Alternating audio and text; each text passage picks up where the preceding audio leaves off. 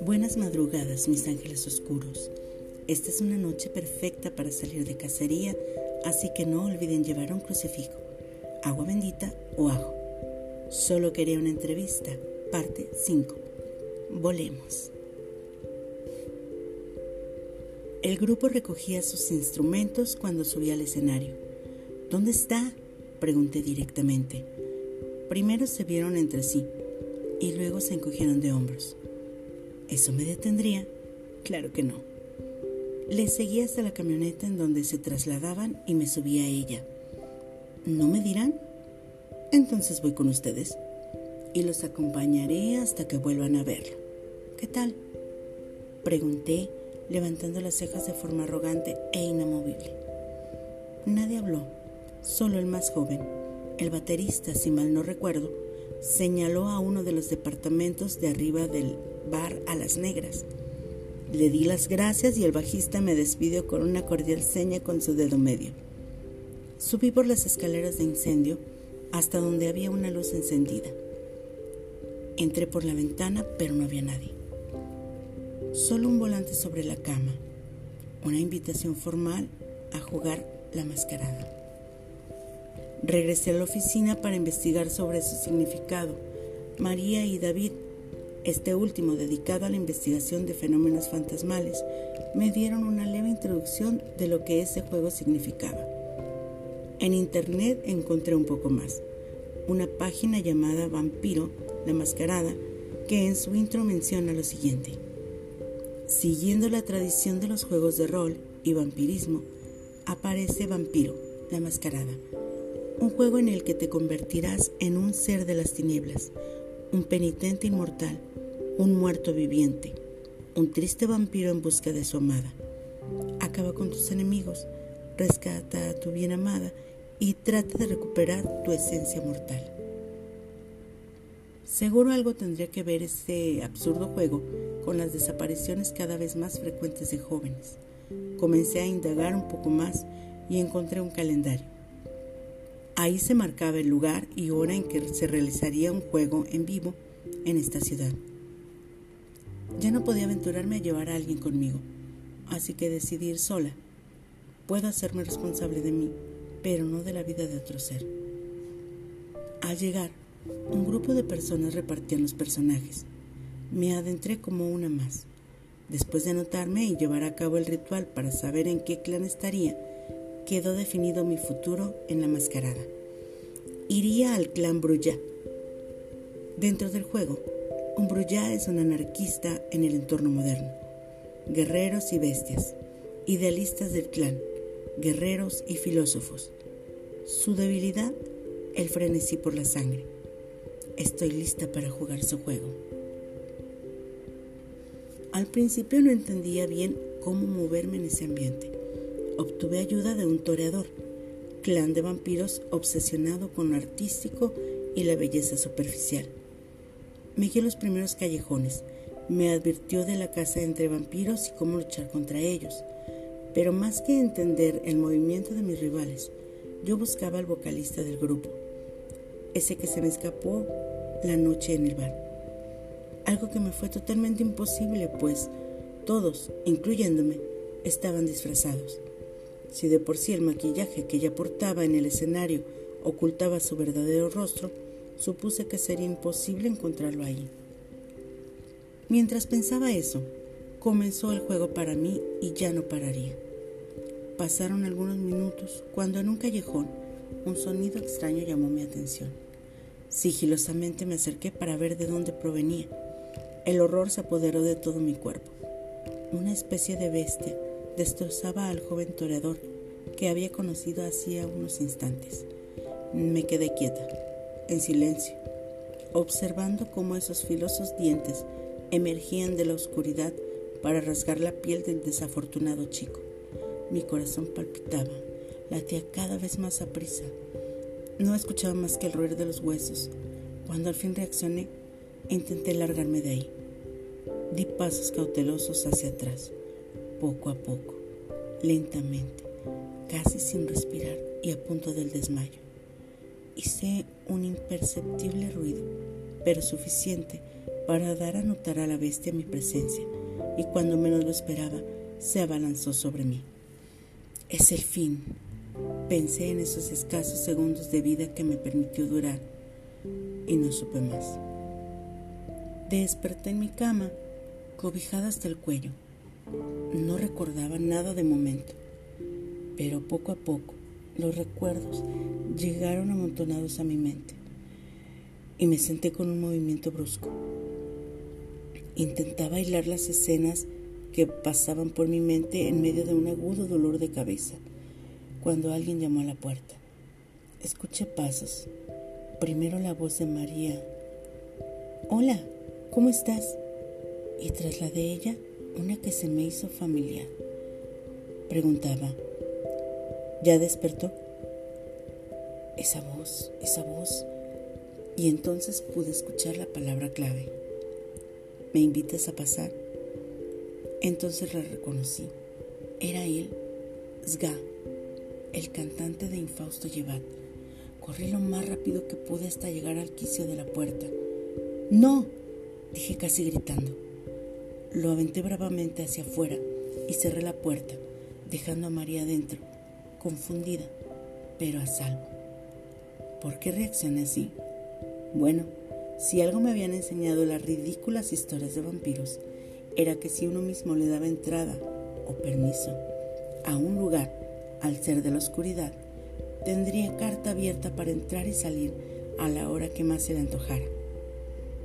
Pasamos acaso unos segundos en silencio, observándonos, escudriñando nuestras mentes, nuestros cuerpos, buscando respuestas. Me di cuenta que él estaba igual de sorprendido que yo. ¿Quién eres? Alcancé a preguntar. Entonces él sonrió e hizo una especie de acto de caballero. Se inclinó levemente. Soy Isga, dijo. Luego, como si me conociera de toda la vida, pasó su mano lentamente por un mechón de mis cabellos rosas que ocultaban parte de mi rostro. Ante este acto tan grosero, para mí lo era, violaba mi espacio personal. Di un paso hacia atrás. No es a mí a quien debes temer. Te estás adentrando a un mundo oscuro. Su voz me adormecía, como si con eso pudiera tranquilizar a mi inquieto corazón. Cerré los ojos por un instante y una paz me invadió. Al abrirlos, Sga se había marchado. María no habló jamás del tema del monstruo que vi durante la mascarada, ni de la presencia del misterioso muchacho. Me extrañó, pero sinceramente no estaba para responder a cuestionamientos y supuse que por eso era que lo hacía. Me pidió quedarse un tiempo en mi departamento, al menos mientras me sentía mejor, y acepté. El miedo aún recorría mi mente y mis venas. Se vinieron días aburridos podía concentrarme y de la revista llegaba a dormir hasta la tarde siguiente. Comenzaron entonces una serie de pesadillas, en donde se abría la ventana y Sga entraba volando. Se posaba encima de mí y succionaba un poco de mi sangre. Cada vez despertaba más débil, más sobresaltada. No entendía qué estaba pasando conmigo. Pronto descubriría la respuesta. Tras acudir al médico, su diagnóstico fue anemia por pérdida de sangre.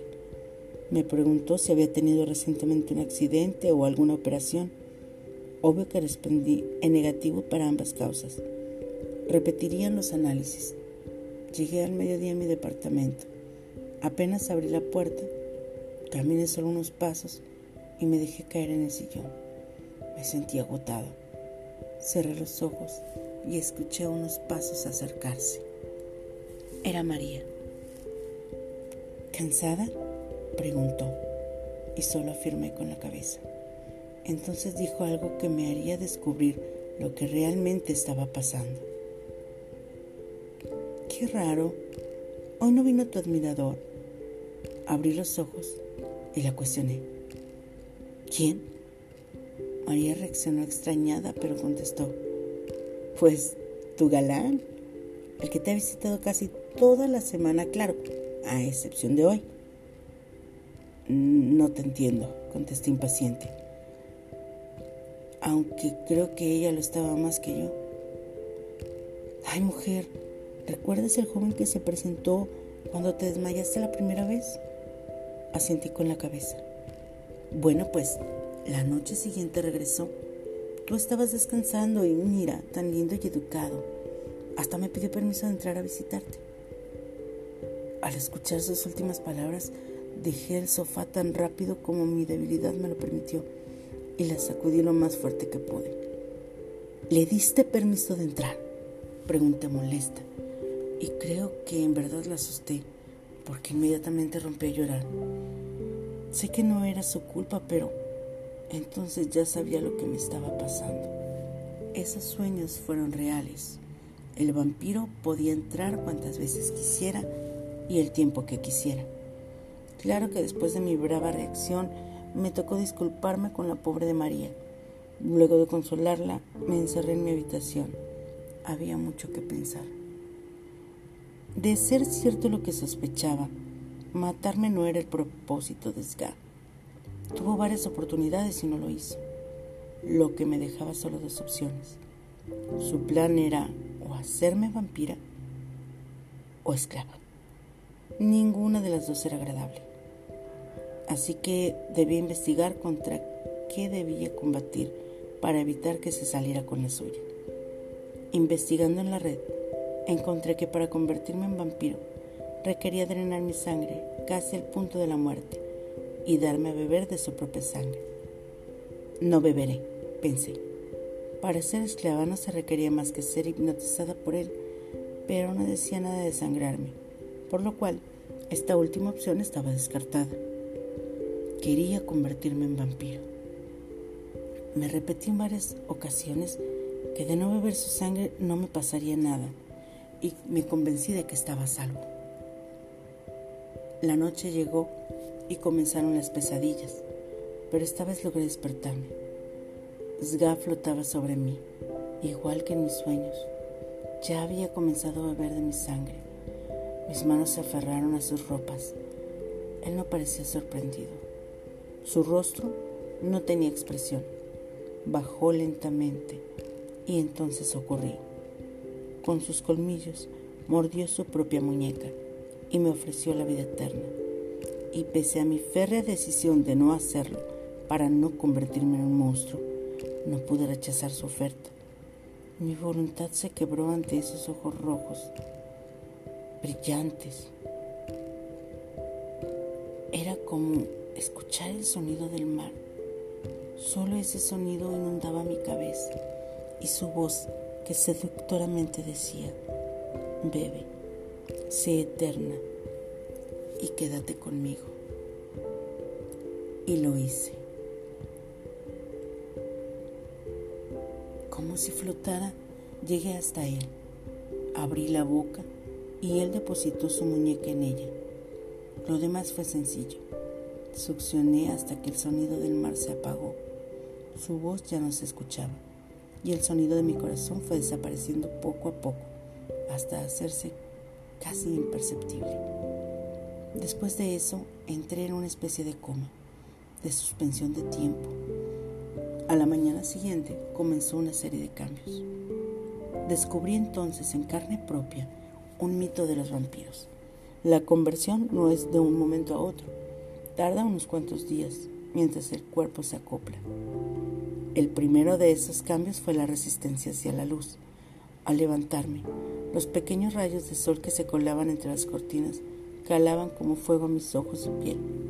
Inmediatamente la cerré y me mantuve en la oscuridad. El dolor no era mortal, pero sí muy molesto. Aún no podía salir a la calle. Claro, podía, pero dolía. Pasaron días y dejé de comer. Cualquier cosa que osara probar me producía un insoportable dolor en la boca del estómago, como si comiera clavos o bolas de fuego. Mi debilidad era cada vez más notoria. Sga no volvió, pero lo peor se dio una noche, en el baño de la oficina.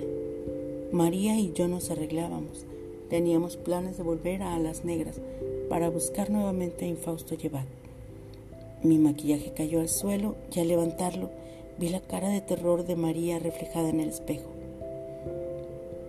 Me veía y luego señalaba, señalaba al espejo con su mano temblorosa. Me giré para ver mi reflejo. Una fase más había iniciado. Mi reflejo había desaparecido. Traté de calmarla, pero no podía. Gritaba como loca. Mi mano trató de ahogar su grito y era imposible. Comencé a sentir la adrenalina. La desesperación me llevó a irme encima de ella y pasó lo inevitable. En la pelea frenética por silenciar sus gritos, mis ojos se posaron en su cuello. Bebí su sangre con unos colmillos que brotaron de la nada. Noté cómo el dolor desaparecía, eso se sentía bien, y cómo su corazón se iba apagando. María murió en mis manos. Al darme cuenta de lo ocurrido salí corriendo. No sabía qué iba a hacer, no tenía idea qué iba a decir. Cuando volví la vista hacia el baño, que era mixto, me di cuenta que entraba Dante, el mandamás de la revista. Pronto se daría cuenta y todo estaría terminado para mí. Entré a la sala de juntas. Todos estaban ahí. Llegué agitada y me senté, con la mirada perdida, esperando oír gritos. Dante llamando a su seguridad, algo, pero no hubo nada de eso. Me di cuenta que había llamado demasiado la atención y traté de disimular. No valdré de mucho a final de cuentas. Dante entró, como si nada. Se dispuso a dar las órdenes de la noche, mientras yo lo veía asombrada, tratando de disimular mi sorpresa de no verme delatada.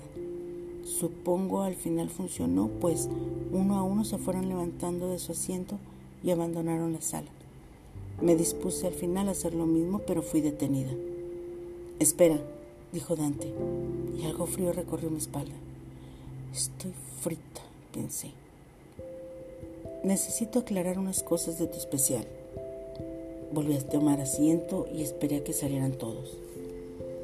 Observaba su rostro, como tratando de adivinar qué pasaría, qué me diría.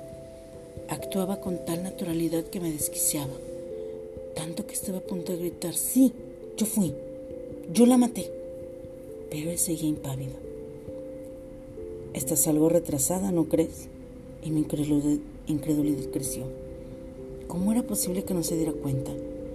En realidad no había visto nada. Él esperaba una respuesta de mi parte. Ah, no he podido hacer la entrevista. Solo es eso. Teniéndola podré avanzar hasta terminar. El tono de mi voz apenas era perceptible. ¿Es demasiado para ti? Preguntó mientras arqueaba una de sus cejas. No, dudé un poco. Al carajo con la entrevista. Solo quería saber qué estaba pasando por su mente, pero esta era de rock. No podía traspasarla. Bien, te daré un par de días más, dijo mientras daba golpecitos con sus dedos en el escritorio. Espero sea suficiente para ti, de lo contrario tendremos que cambiarla. Respondí solo con un movimiento de cabeza. Me levanté y abrí la puerta. Volví a cerrarla y pregunté, ¿De veras no viste nada? Él parecía asombrado. No pudo más, no pude más con los remordimientos y acabé confesándole todo, todo, desde la conexión con el supuesto manager del grupo, el grupo en sí y cómo su líder me había convertido en vampira, cómo incluso le había quitado la vida a mi compañera María. Te contraté porque pensé que eras la indicada, dijo en tono de fastidio. No me decepciones. Y sin más se fue. No me había creído. Cierto, era una historia ridícula, si la analizas bien, pero como una persona que habla todo el tiempo de duendes, fantasmas, momias y ovnis, no podía creer en la existencia de los vampiros. Esa noche fui directamente a las negras. En la entrada estaba aquel hombre que había visto la primera vez y supuse que me detendría, pero no fue así. Por el contrario, solo recibí una mueca que intentaba hacer una sonrisa, si así podría describirlo. Abrió la puerta y me invitó a pasar.